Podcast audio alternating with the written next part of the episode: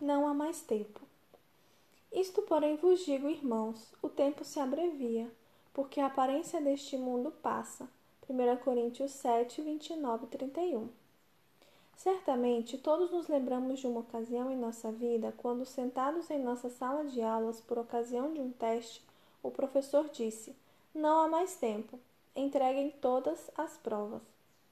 Também, quando numa disputa esportiva, a angústia por ver que o tempo está chegando ao fim e é preciso marcar um ponto mais. De repente, o juiz apita o fim da partida. Não há mais tempo. Nessas ocasiões, embora as pessoas desejassem um pouquinho mais de tempo, há regras que devem ser seguidas. Terminou o tempo. Eis tudo. Você já pensou que este mundo é semelhante a uma partida de futebol? As diferentes nações representam os times e todas estão disputando o primeiro lugar. Assim como há um tempo determinado para cada fase do jogo, há um tempo também para os que vivem neste planeta. Este não era o plano original de Deus, pois ele desejava que vivêssemos para sempre. Mas em virtude do pecado, o tempo passou a ser limitado. De outro modo, os times se destruiriam mutuamente neste mundo.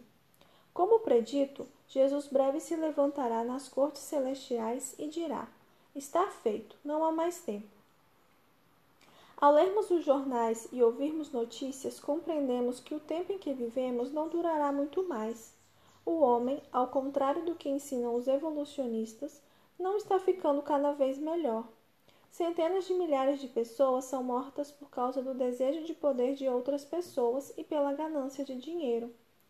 Enquanto estive vivendo na África, houve várias guerras em diferentes países com resultados dificilmente referidos pelos jornais, mas eu sabia que centenares de pessoas eram mortas. E também acidentes e doenças tiram a vida de muitas pessoas.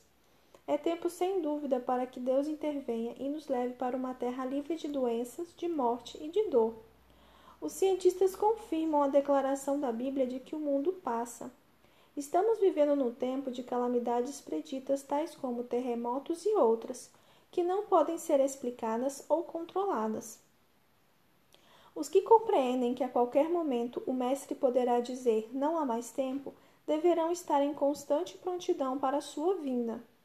Ontem li numa faixa em um carro esta oportuna mensagem: Preparai-vos para o fim. Lei de vossa Bíblia.